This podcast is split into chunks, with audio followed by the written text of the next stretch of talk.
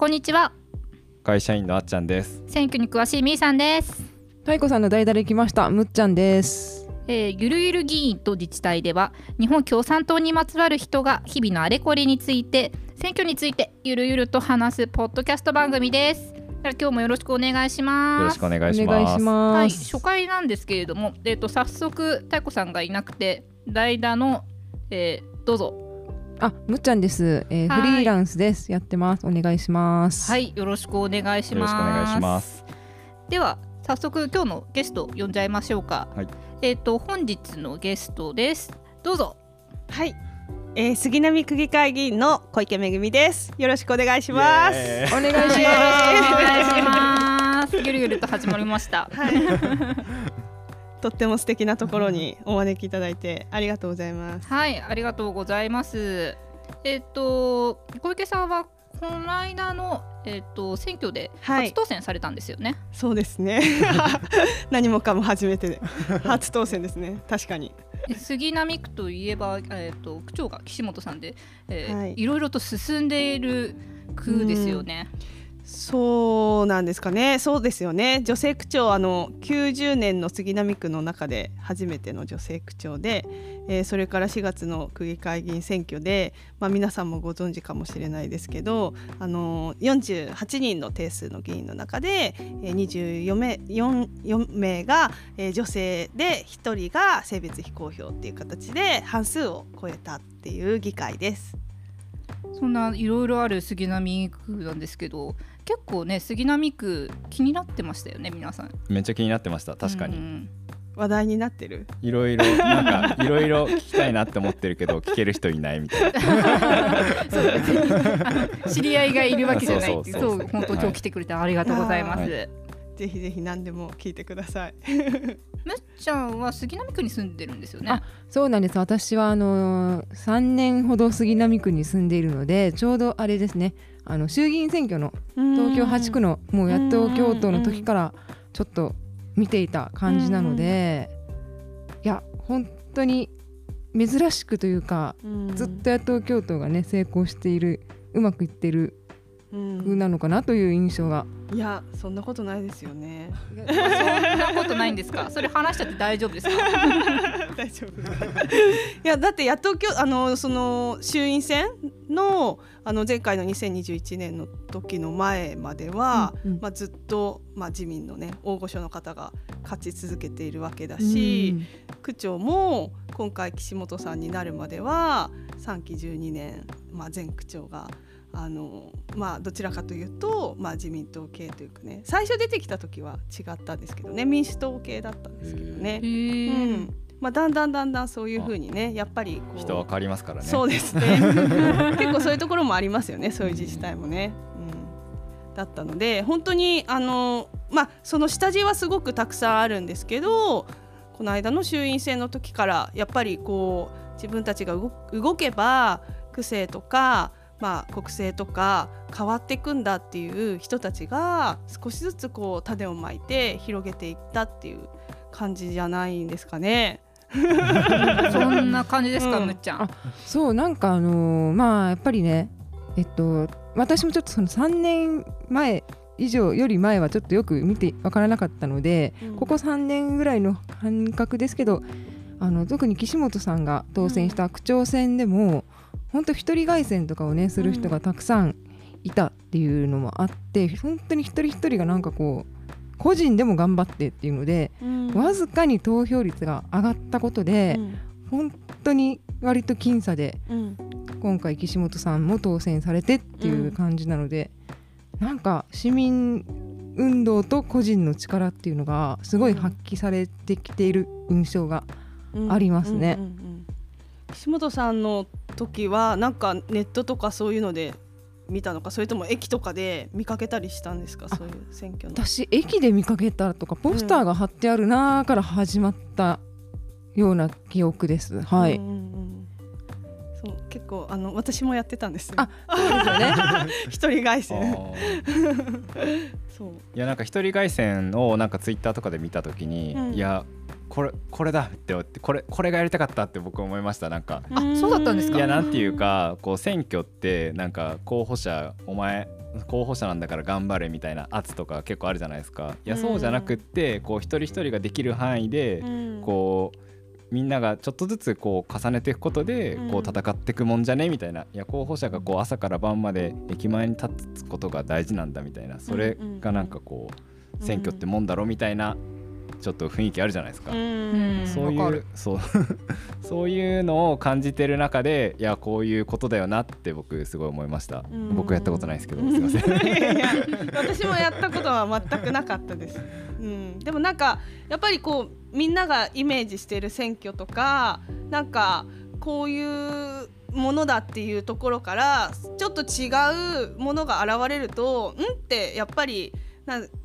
か興味ない人とか関心なかった人も目を引くじゃないですか。でその効果はやっぱり投票率にも少しは現れてるのかなっていうのはちょっと岸本さんの選挙の時には思いましたね。うん。なんか凱旋もねすごく面白いのが多くてあの町の人がなんかこう企画するといいますか、うん。まあ、議員さんと一緒になってやるんですけど高円寺の北口の公園であのうんなんかねフェスのような凱旋で、やりましたね。そうでしたよね、うん。で北口でなんか飲んでる何をしてるかわからない人たちもまあちょっと聴衆になってちょっとやじまやじというかいい感じのやじをこう 入れながら進むみたいなねそういうのもありました。うん。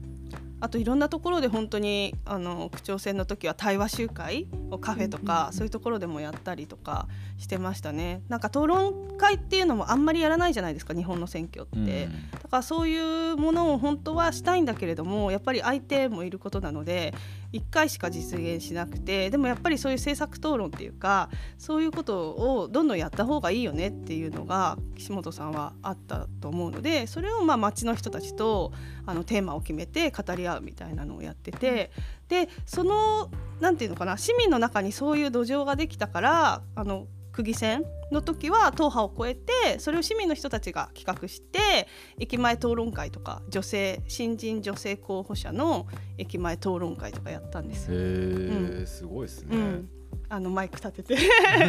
阿佐ヶ谷の駅とかに。そうすごい面白かったですだから、うん、その時の議員さんあ議員っていうか候補者は結構ほとんど当選してますね。うん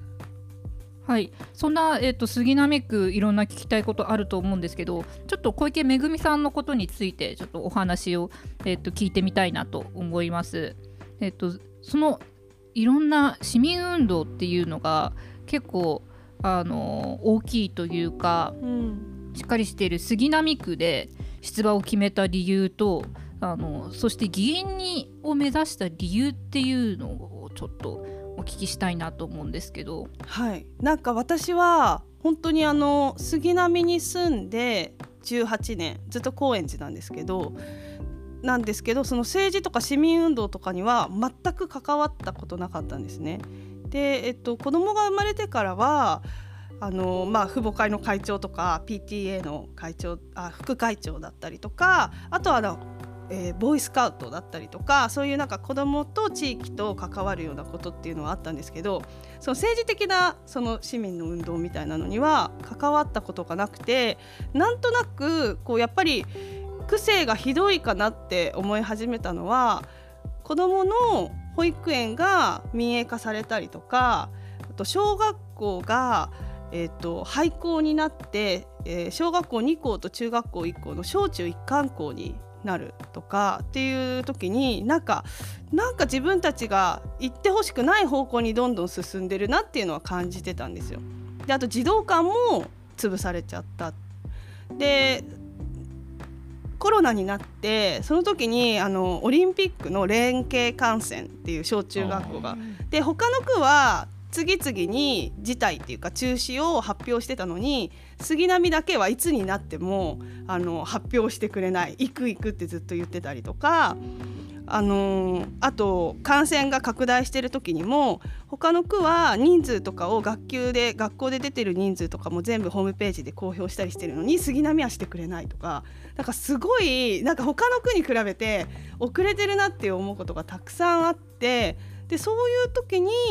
まあ、区長を変えるチャンスがなんか来たでもう変えたいよねって思ってたらその、まあ、岸本さんが擁立されるっていうことでしかもミュニシパリズムその地域自治だったりとかそれからあの、まあ、新自由主義に対して抗ってこうここう、えー、顧問ですね、えー、パブリックを取り戻すっていうこととかを言っていてなんか自分がすごい感じてきたことになんかリンクしてる人だったのでなんかもしかしたらなんか私が今までこう培ってきたこととかいろいろ非正規で働いてきたりとかそういうこともなんか無駄じゃなくてなんか一人一人が考えてることがこう政治に参加して活かせるのかもっていうふうに思ったんですよね。で議員になろうと思ったのはうーん岸本さんが当選して初めて区議会に傍聴に行ったんですよ。あそこが初めてだったんですね。実際に議会に行ったのは初めてでなんかそれまではその前区長のひどい寝てるとかあと恫喝してるとかそういう噂を聞いてネットでその録画を見たりとかっていうことはあったんですけど自分自身がやっぱりものすごいまあ、大変だったのでダブルワークしたりとか子供も育てたりとかもあってなんかそういうことになんかあんまり時間を割けなかったという、まあ、言い訳なんですけどもあって実際に区議会に行ったのは岸本さんが区長になってからが初めてでそしたらなんかあまりにもあの理事者っていう、まあ、区役所の職員ですよね部長とかが、まあ、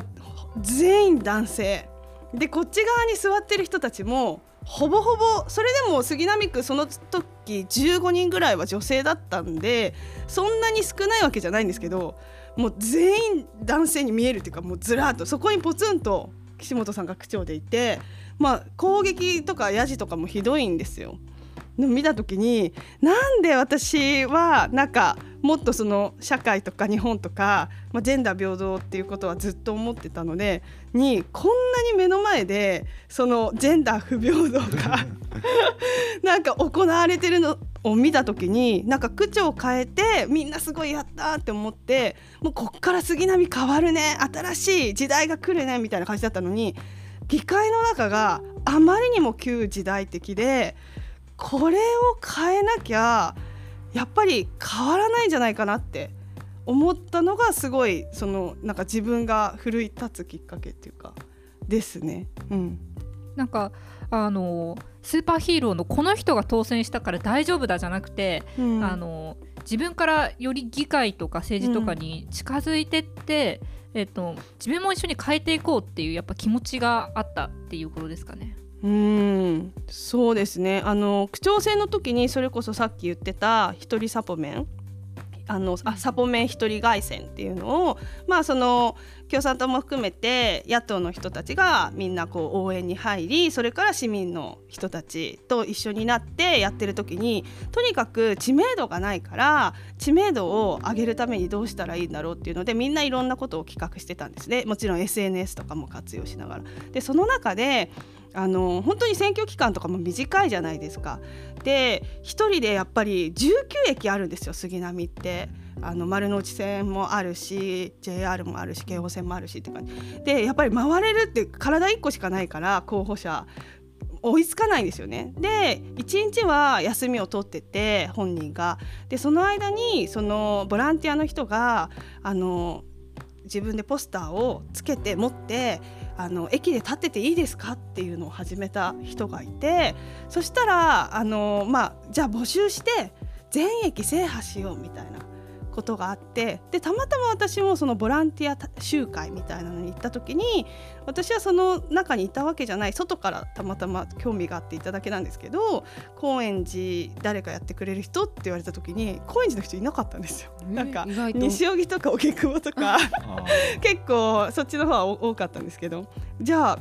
私やりますっていう感じでやって、まあ、2週間朝とかあの夜とか仕事終わった後とかに高円寺と新高円寺で立っててあのマイクもないからあの地声で 言うんですよ。でなんかだんだん話してるうちに自分の話になってくるっていうかこの高円寺もあの道路の拡張問題があったりそういう小学校がなくなってしまったりコミュニティが破壊されるっていう問題とか喋っててであの話しかけてくれる人もいたりして「頑張ってね」とか「え今度の区長になりたい人ってどんな人なの?」とかとかそういう話をしててなんかこう対話が生まれてでそこでまあそれだけじゃなくてやっぱりこうその187票差で岸本さんが当選したっていうことももちろん大きいんですけどそこで終わりじゃなくてこれってずっと続いていくんだなって思ったんですよ。その当選しようが当選しまいがこういうつながりとかその地域とか政治と関わりを持つことって多分私このまま続いていくんだろうなって思ってでなんかその先に別に議員とかは全然思ってなかったんですけどあのこういう活動はずっとし続けようって思ってたんですよね。うん、なんか本当にすごいそういうきっかけです大きな。うん、うんスーパーめっちゃいい話聞きましたよ。いやなんかそのスーパーめっちゃいい話を聞いてて一つ疑問が湧いたんですけど、はい。うん、なんかその流れでどうして共産党からなんか、結構なんかいや僕が言うのもなんですけど、はいはいはい、なんかなかなか選ばないです。なんか共産党に別になんていうかあの先入観とか変な忌避感とか全然なかったんですよね。でだけどすごい近い存在でもなかったんですよ。そのまあ選挙に出た時は39歳でしたけど党員の人って39年間会ったことないっていうか知り合いでいなかったしまああの候補者とかねそういう人は見たことありますけど駅前であの全く友達とか親戚とかそういうので全く関わりなかったんですよ。でもやっぱり、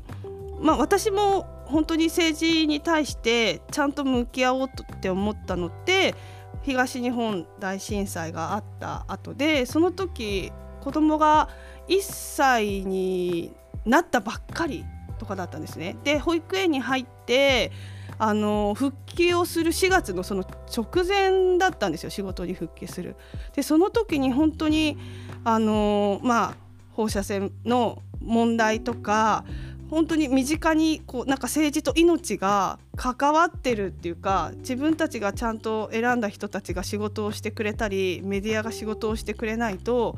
本当に生活とか命がどうなるかわからないみたいなのを感じたのが最初のきっかけででそういうとこからなんかこうもうどんどん結構ひどい方向にやっぱり行ったじゃないですか。で2015年の時にそれこそ安保法制の反対で私も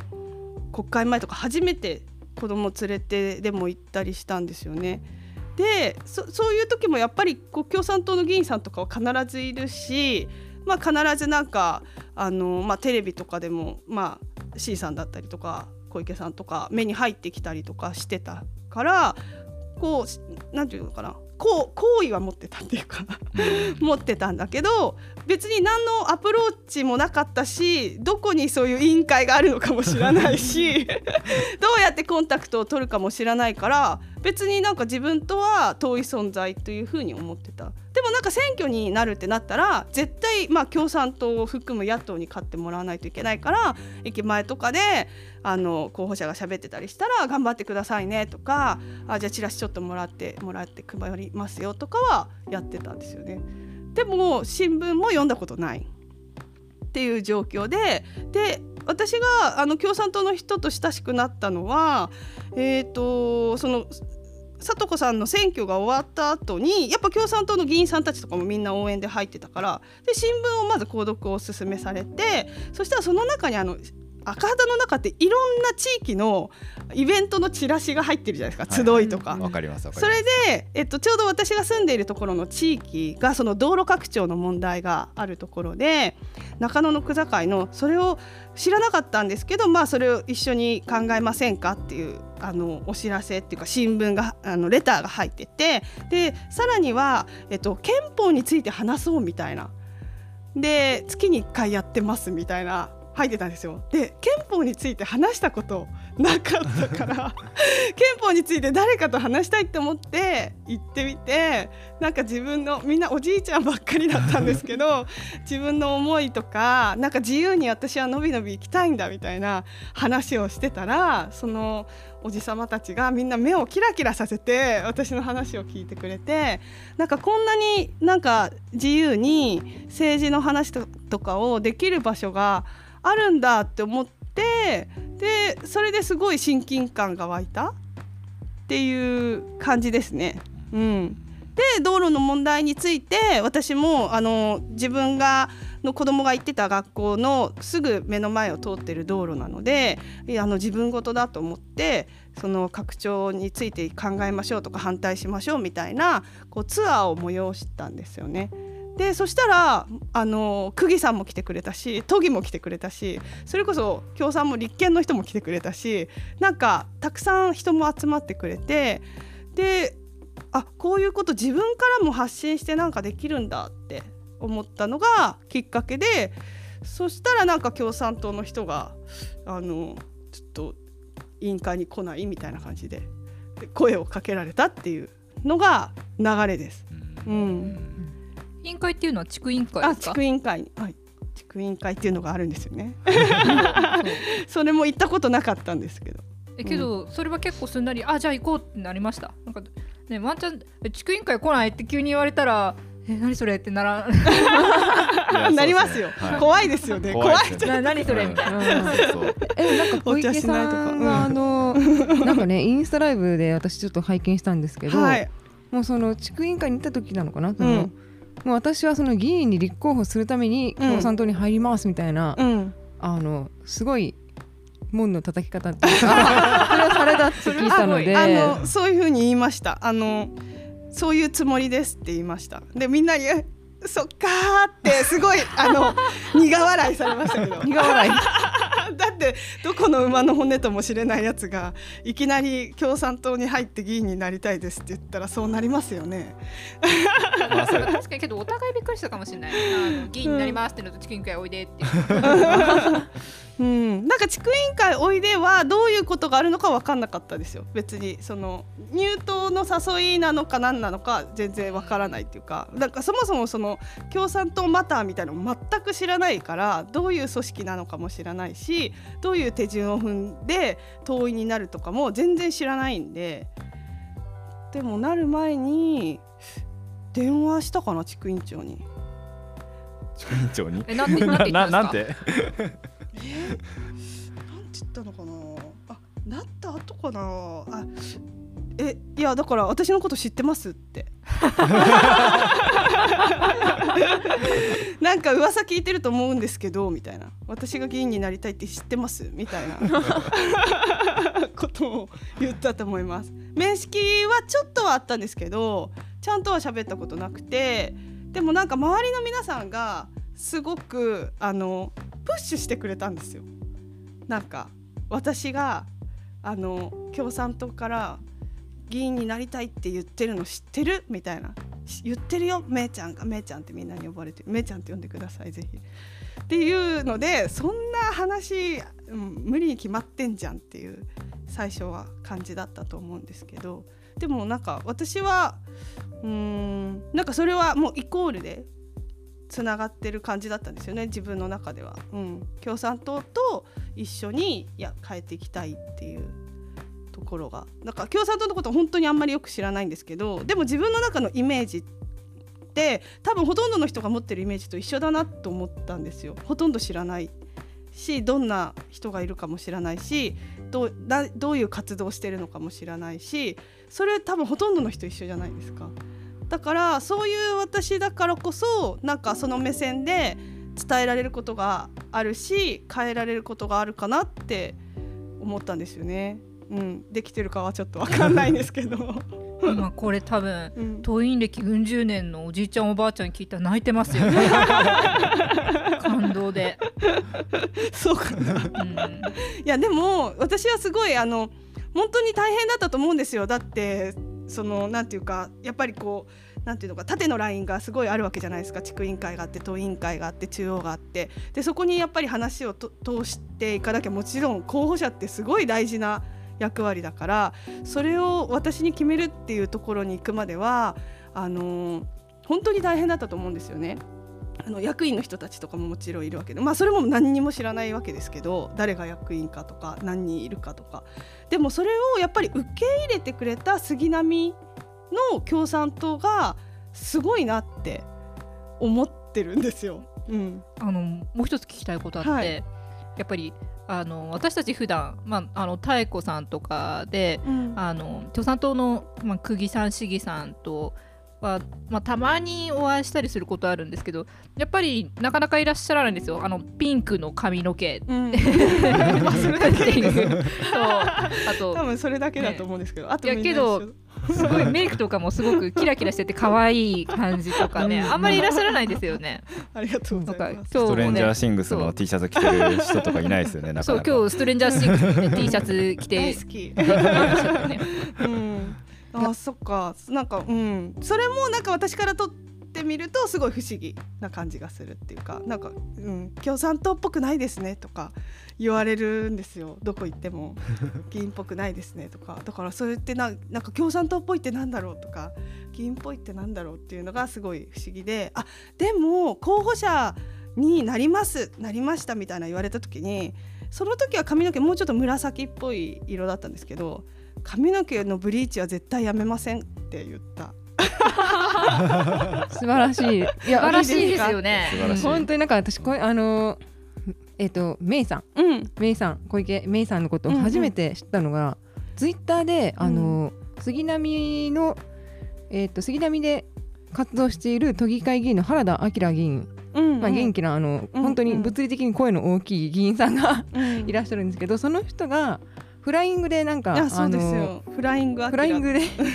小池さん 小池めぐみさんという人がこの度、あの候補者になりましたってことを、まあ、言っちゃったなんかアカウントがそれで、あのこういう方がっていうのですごいなんかえ、こんな感じ雰囲気の人が議員さん、こうって候補者になるんだと思ったらすごいなんか感動して、うそこでフォローしていやこれ応援したいって本当に思った雰囲気をまとった感じがありました。でもねあの本当にその後いろいろねツイッターでは炎上もあり本当になんか、あのー、皆さんに心配や迷惑をかけて本当に、ね、どこの馬の骨ともしれないやつを候補者にするとこういうことも あるんだっていうことをリアルに伝えられたっていう。でもそこで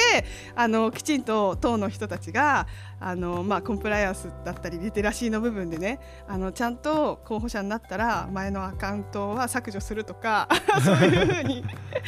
ちゃんと身辺調査をしないといけないなっていう勉強になってもらえたかなと思って身をもって。もう今そういう時代じゃないですかデジタルタトゥーっていうかね、うん、そう若い人たちどんどんそうなっていくと思うしそんな別に清廉潔白だと思ってないっていうか、まあ、じゃないしそれはみんな人生いろいろあるじゃないですか、うんうん、だからまあ犯罪とかじゃないとしてもやっぱりいろいろなんかあのわちゃわちゃしてる動画とかね写真とかそれはみんなアップしたりしもう今の子たちほとんどしてるわけだからだから議員になるかもしれない候補者になったらじゃあそれ全部なかったことにするっていうのはもうなんか本当これからの時代難しくなっていくと思うんですよね。そういう意味でもちょっと変わり始めてる時でそれこそ SNS 今活用しないと選挙なもね大変っていうかそれが当たり前になってるわけじゃないですか。かそこら辺のリテラシーもみんなで高めていくっていう意味で本当に過渡期かなっていうふうには思ってます。うん、あの小池さんあメイさん、はいはい、メイさんにとって、はい、えっ、ー、とその初めて当選した選挙があのその初めての選挙だったと思うんですけども、うんはい、あの自分の中でなんか選挙とはこういうものだとかありました？なんか逆になんかもっとこうしたいみたいなこととか実現できたりとかはしましたか？うん。なんか本当にあっという間でなんかやらなくちゃいけないことがいっぱいあって新人だからあの右も左もわからないし本当はもっとやりたいこととかもあったけれども追いつかないこともたくさんありました。でなんていうのかな確かにその駅前の凱旋とかその地域をこうトランベが持って回ったりとか選挙カーとか、まあ、本当に古臭い手法だとは思うんだけれどもやっぱりこの選挙に行く人たち自身が変わっていかないとその手法ってなかなか抜け出せないと思うんですよね。要するにこう高齢者の方々がやっぱり投票率もまだ全然高いわけじゃないですか。でえっと、働いてる人たちのそのボリューム30代40代50代とかっていうバリバリしてる人たちっていうのは仕事も遅く帰ってきたりとかするし休日も子供がいたりとかするから自分の住んでる町にいなかったりするわけですよね。そうするとこう日中家にいる人たちってどうしてもまあ本当に生まれたばっかりのお子さんを育ててたりする人とか、まあ、今はリモートワークも多いのでそういう方々か、まあ、あとは高齢の皆さんか。でそういうこう選挙に行ってくれる人たちにあの伝わるその行動っていうか宣伝の仕方みたいのってまだなんかちゃんとそういう考えて発信できる前にもう突入っていう感じだったのでなんか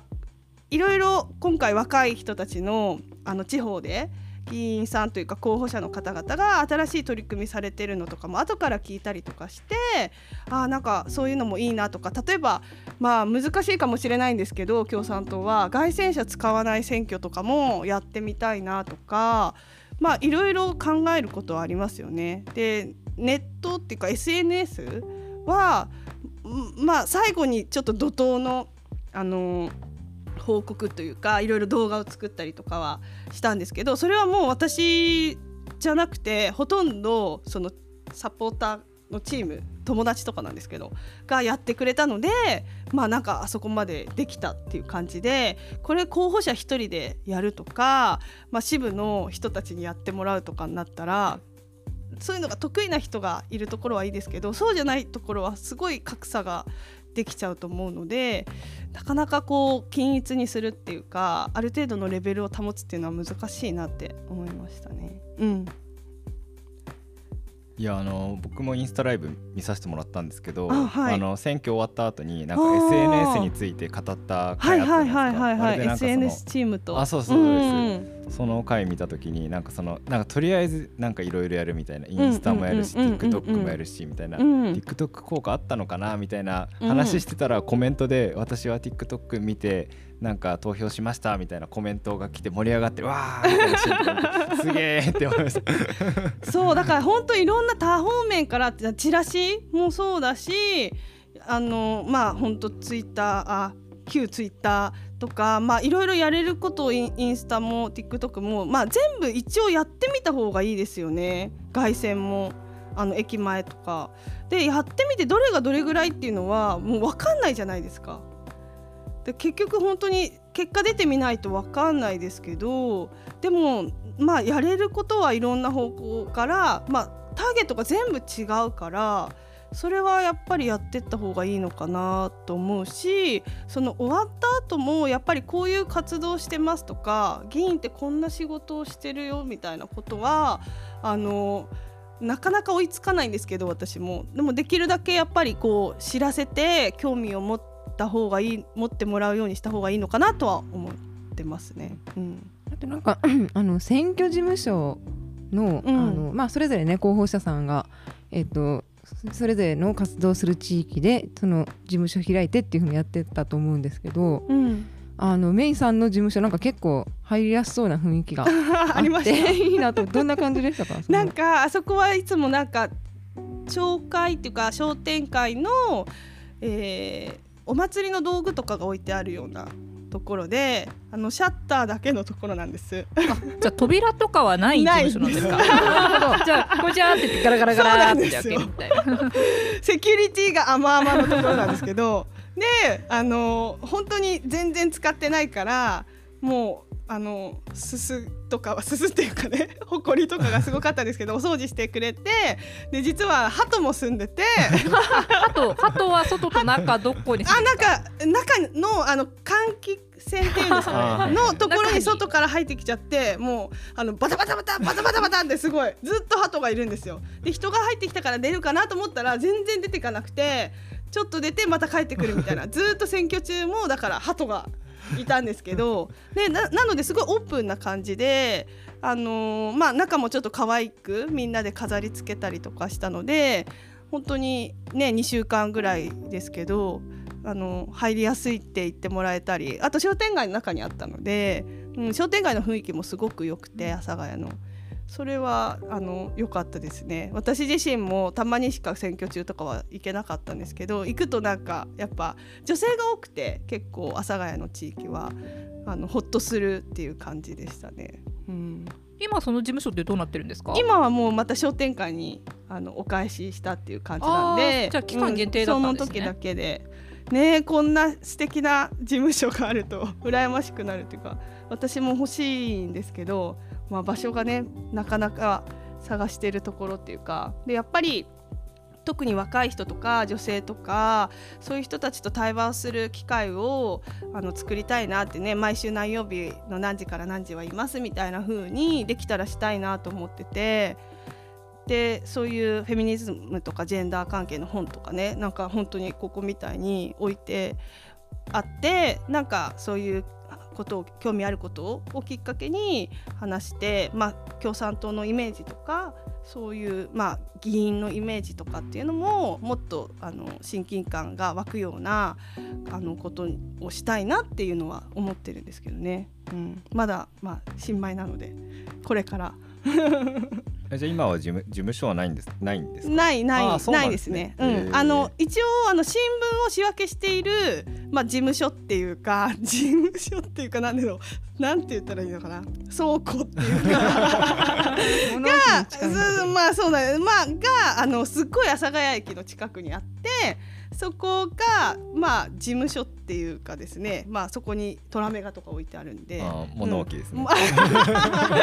あの文局って言うんですよ。読んでるんですよ。文局文局文局うん。あのもともと昔地区委員会があった場所、うん、っていう感じで。ぜひ阿佐ヶ谷にお立ち寄りの際は文局を探してください。の倉庫に 事務所は阿佐ヶ谷あたりで探してらっしゃるんですか？そうですね阿佐ヶ谷と高円寺が活動地域なのでうん、やっぱりその近くがいいなっていうのとやっぱりあんまり住宅街とか中に入っちゃうと人通りがないから、うん、駅前で、あのー、ちょっとフラッとな何やってるんだろうっていうかそう、ね,、そういう場所がいいですよね。なんかフラッと入ってきたりするんですかここは？あ誰？か入れる感じ。あたまにたまにフラッと来る人いますよね。なんか今日空いてるの？だみたいな。なんか前から気になっててみたいな感じで来る人がたまに。たまにいます、ね、たまにいます。それはいいですね。なんか地区委員会とかは本当になんていうのかな。なんていうか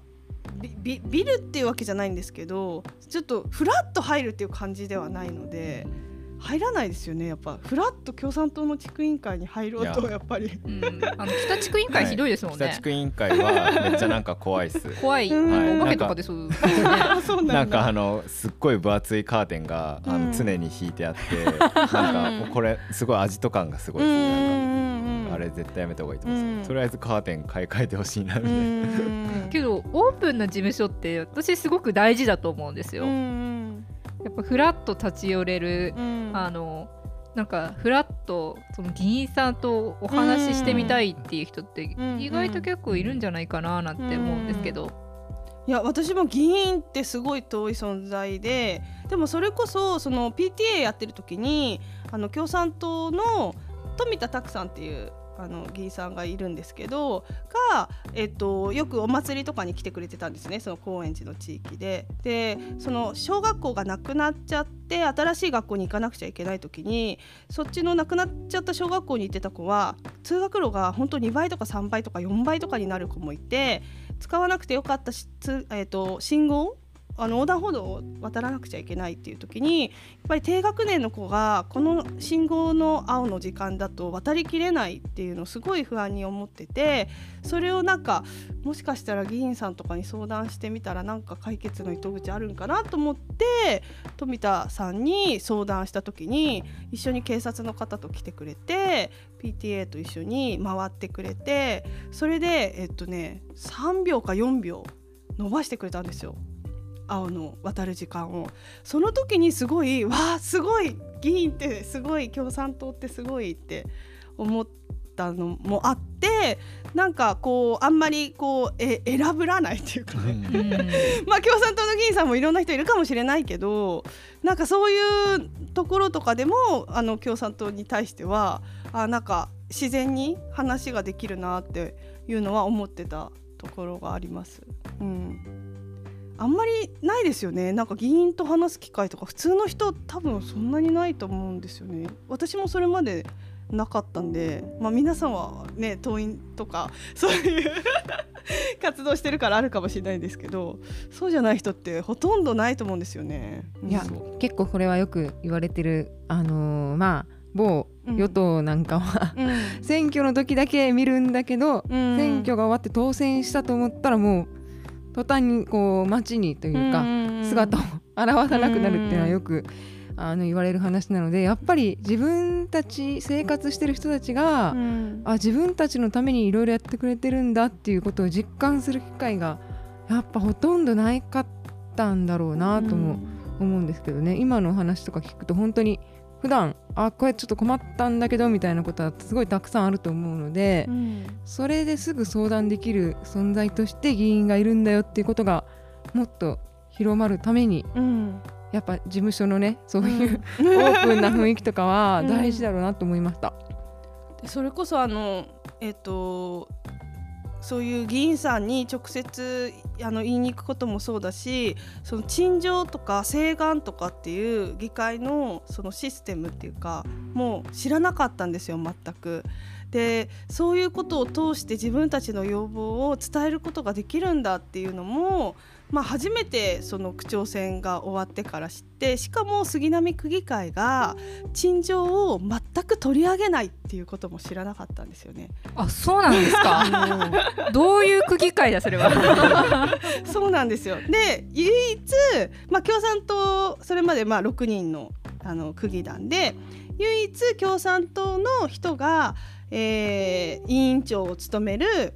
それこそ富田さんがやってたんですけど委員会都市環境とか委員会だけは100%取り上げると。でそれ以外の、まあ、自民とか公明とか他の人たち、まあ、会派の人数が多い人たちのところが委員長になるのでのところはほとんど取り上げないんですよゼロとかの時もあるわけですよ。そうするとこうなんか市民の団体のオンブズの人たちが調べてくれた、えーと、陳情取り上げ率が24%とかだったんですよね。でえじゃあそれ以外の人たちの陳情はどうするのって。で4年間取り上げないとあの塩漬けって言って流れちゃうんですよ。次の選挙の時には。だからそういうこともまかり通ってた議会だし今もまだそこはちょっと変わってないところもあるんですけどやっぱりこう区長が変わってしかも議員も新人が増えたりとか、まあ、リベラルな人たちが増えて投票率も少し上がって区議会が可視化され始めたっていうところがあるんでやっぱりそういうことも含めて私もなんか一市民の立場からおかしくないっていうことを発信していきたいなとは思ってるんですけどね。うん、じゃあこれからまだえっ、ー、とね3年3年以上ありますよね。3年半ぐらいありますかね。3年半ぐらいですねこれから、野望が大き大きいというかあの野望がたくさんありますね。あります。もう本当にあのハラスメント防止条例も作りたいし核兵器禁止条約にね批准をするそのまあ議員立議員からの意見書だったりとかも出したいしまあ、本当にあの、まあ、杉並今少しずつあのパートナーシップ制度とかそういう性の多様性条例とかができて進んでいるところもあるんですけどまだあの男女平等推進条例とかもないしで子どもの権利条例は今作り始めて審議会が始まったところなんですけど、まあ、そういうところでもなんか宅にはあるのにまだないんだみたいなことが結構あったりとか議会のそういう情報公開、まあ、委員会とかも本当は録画配信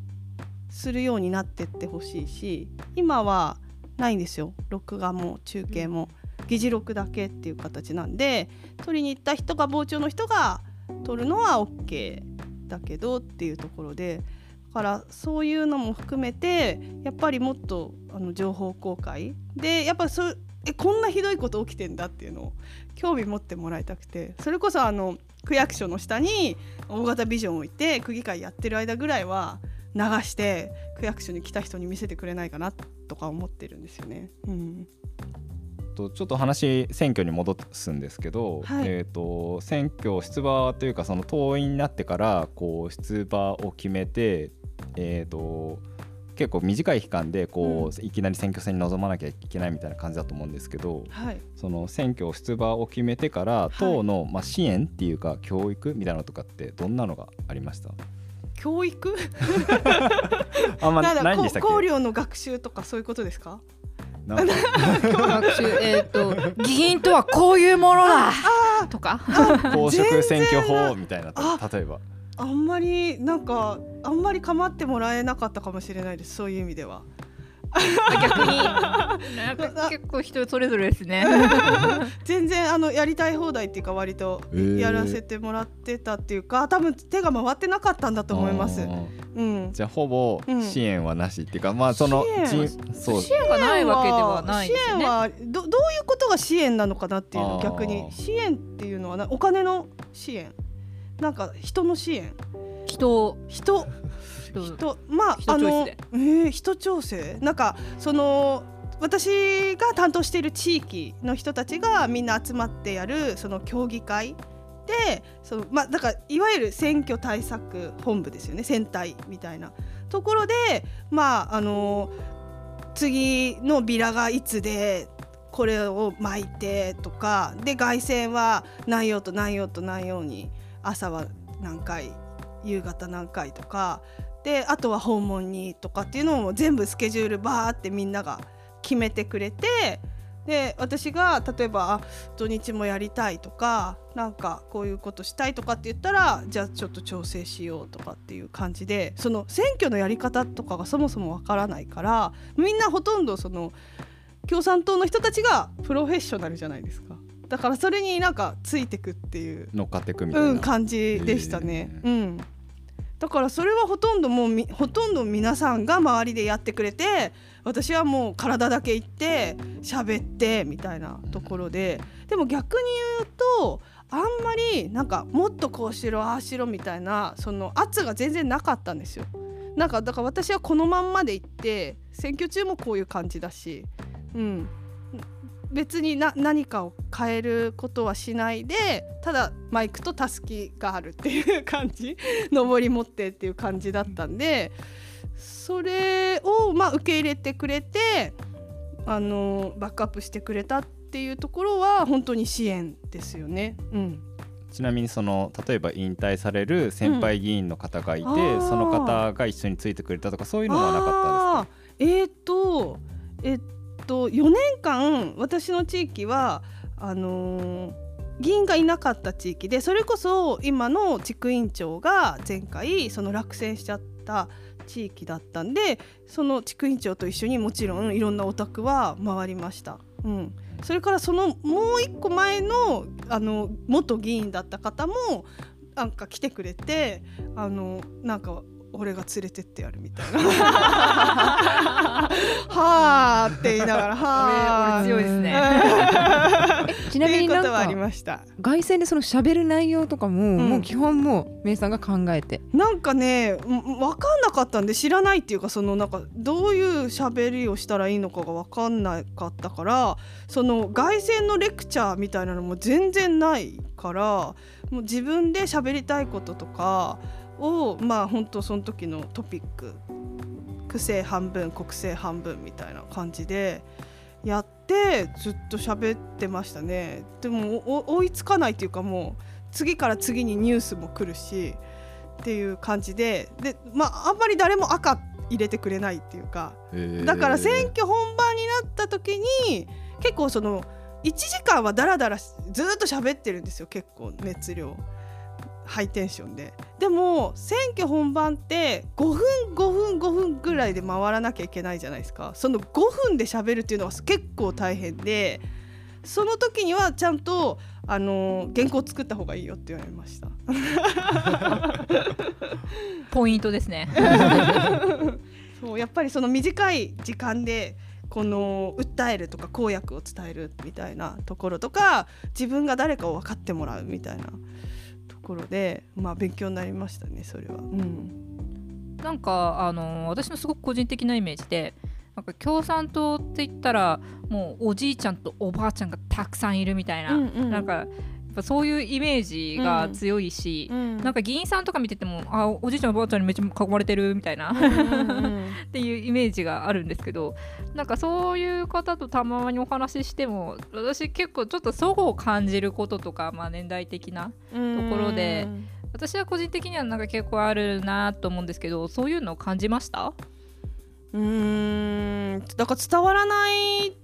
ことも例えばあのえっとセクシャルマイノリティの話とか今現在そのトランスの人たちが受けている状況とかそういうことを説明するのはすごく難しかったけれどもでもあの結構分かってくれようとする理解しようとするっていう姿勢はすごくあったので何よりもやっぱ人権絶対共産党大事にしなきゃダメですよねっていうところであの差別は許さないっていうのは私は本当ずっと言ってきますからって言ってそれはまあこういうことを言い出したら差別ですからねっていうのはちゃんと あの高齢の皆さんにも説明したりとかはしました。うん、でも確かにまあその世代間のねギャップとかはいろいろありますよねでも私は結構楽しいなって思ってうタイプなんですよ。ね。えー、そうだったんだ。昔ってそうだったんだとか共産党ってそうだったんだみたいな感じだったのでなんかそういうの結構好奇心持っていろいろ聞きたいって思って聞いてたから、まあ、向こうもそんなにマンスプではない感じで、うん、来てくれる人が多かった。たまたまだと思いますそれは。たまたま私の周りの人たちがそういう人が多かったからあんまり嫌な思いはせずに済んだなっていうところででもこれって本当に相性とかもあるしそれはまあ共産党じゃなくてもねねあの相性が合わない人とか難しい場合はあれありますよね人間関係だから。うん、ありますねやっぱり。うんでもやっぱりあのその選挙とかの時になると確かにその高齢の方が多いっていうのがこうイメージでね見えちゃうっていうのは、まあ、マイナスポイントかなっていうふうには思うのでやっぱり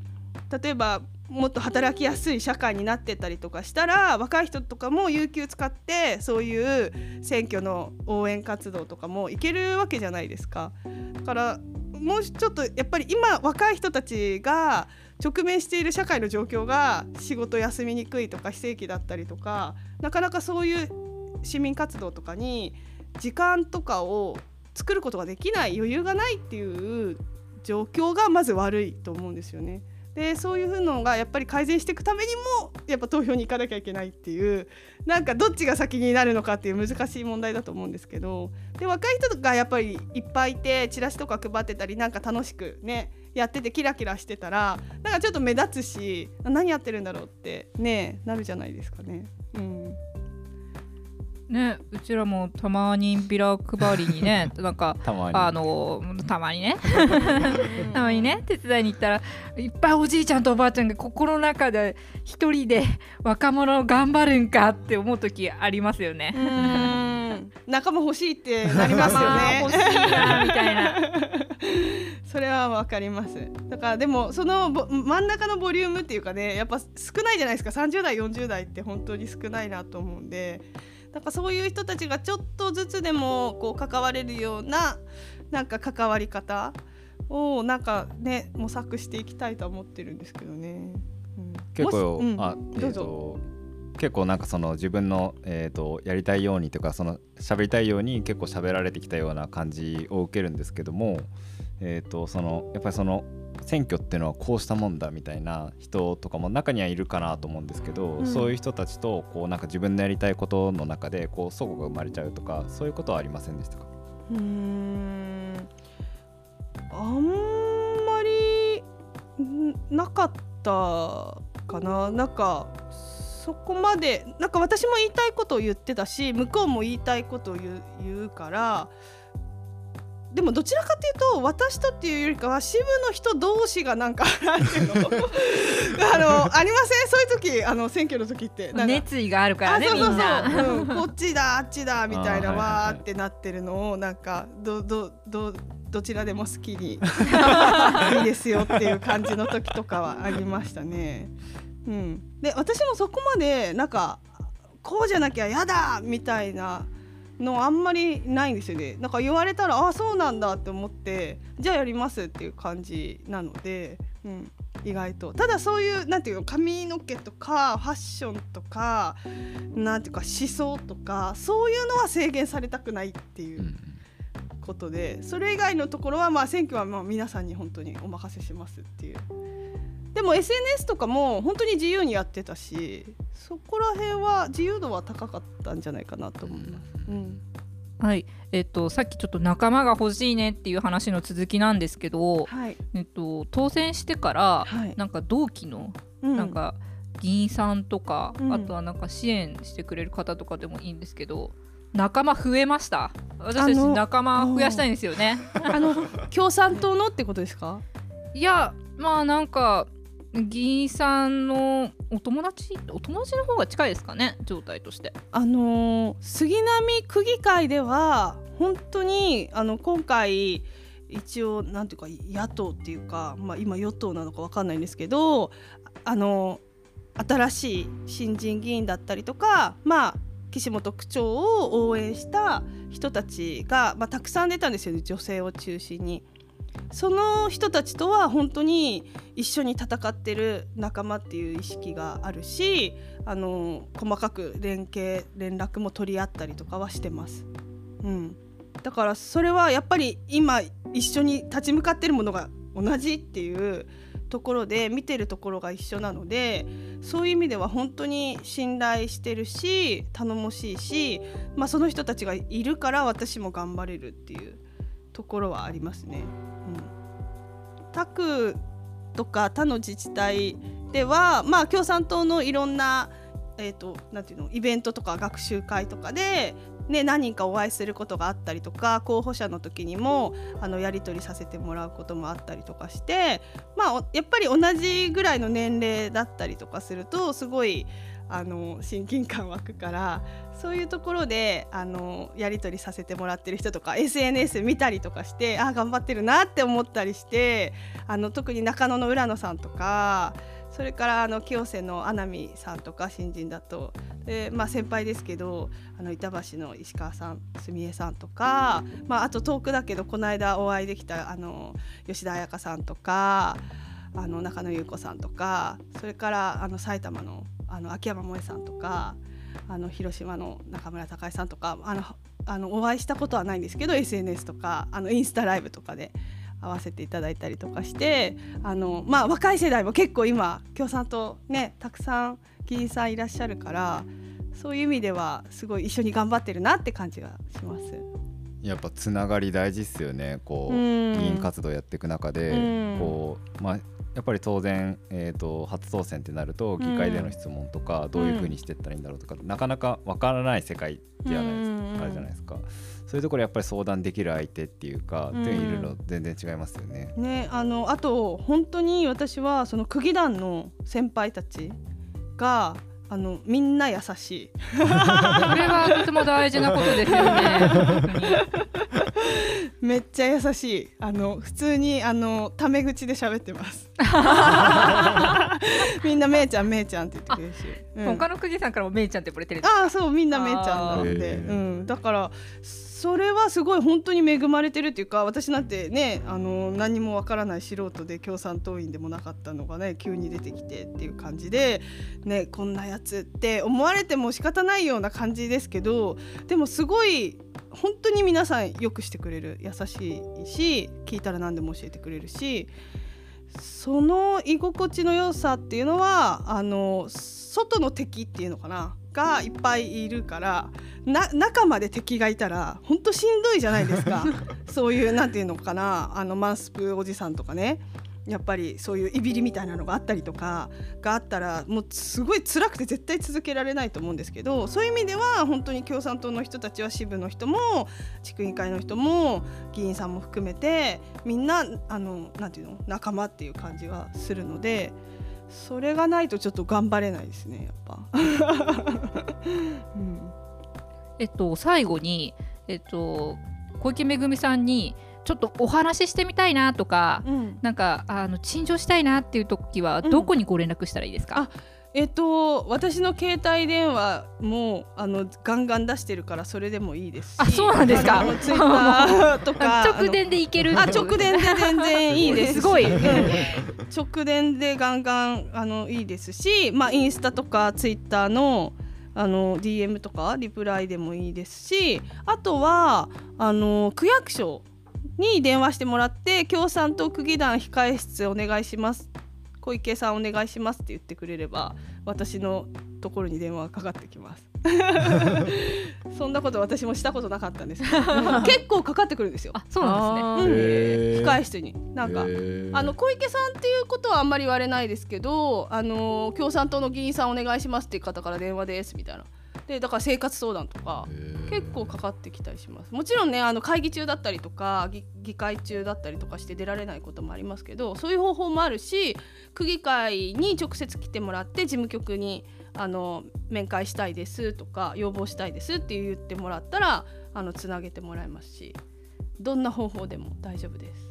ありがとうございます。じゃあ、えーと、聞いていただいた皆さん小池さんにちょっとお話ししたいなとか陳情したいなっていうことがあれば、うん、ぜひ直伝でいきましょう。お願いします。この間高校生の女の子がジェンダーのことについて小池さんに意見を伺いたいんですけどって言ってあの来たんですうん、インタビューを受けました。えそれは電話で電話あうんあのこれまなんか最初ネトウヨかなと思って 時々あの結構ネトウヨに攻撃されてるんでなんかそういうのだったらどうしようと思って区役所来れますかって言ったらあ行けますって言ったからあ本当に実在の人物なんだと思って で来てくれてあのお話ししました。じゃ結構気軽めに行けるっていうことで、はい、でなのでご連絡はさまざまな方法で取れます、はい、そして、えー、阿佐ヶ谷と高円寺のいい物件情報もきっとお待ちしていることでしょう。あの安いところね、はい、狭くてもいいので。お願いします。はい、今日のゲストは、えー、杉並区議会議員の、えー、小池めぐみさんでした。ありがとうございました、はい、ありがとうございました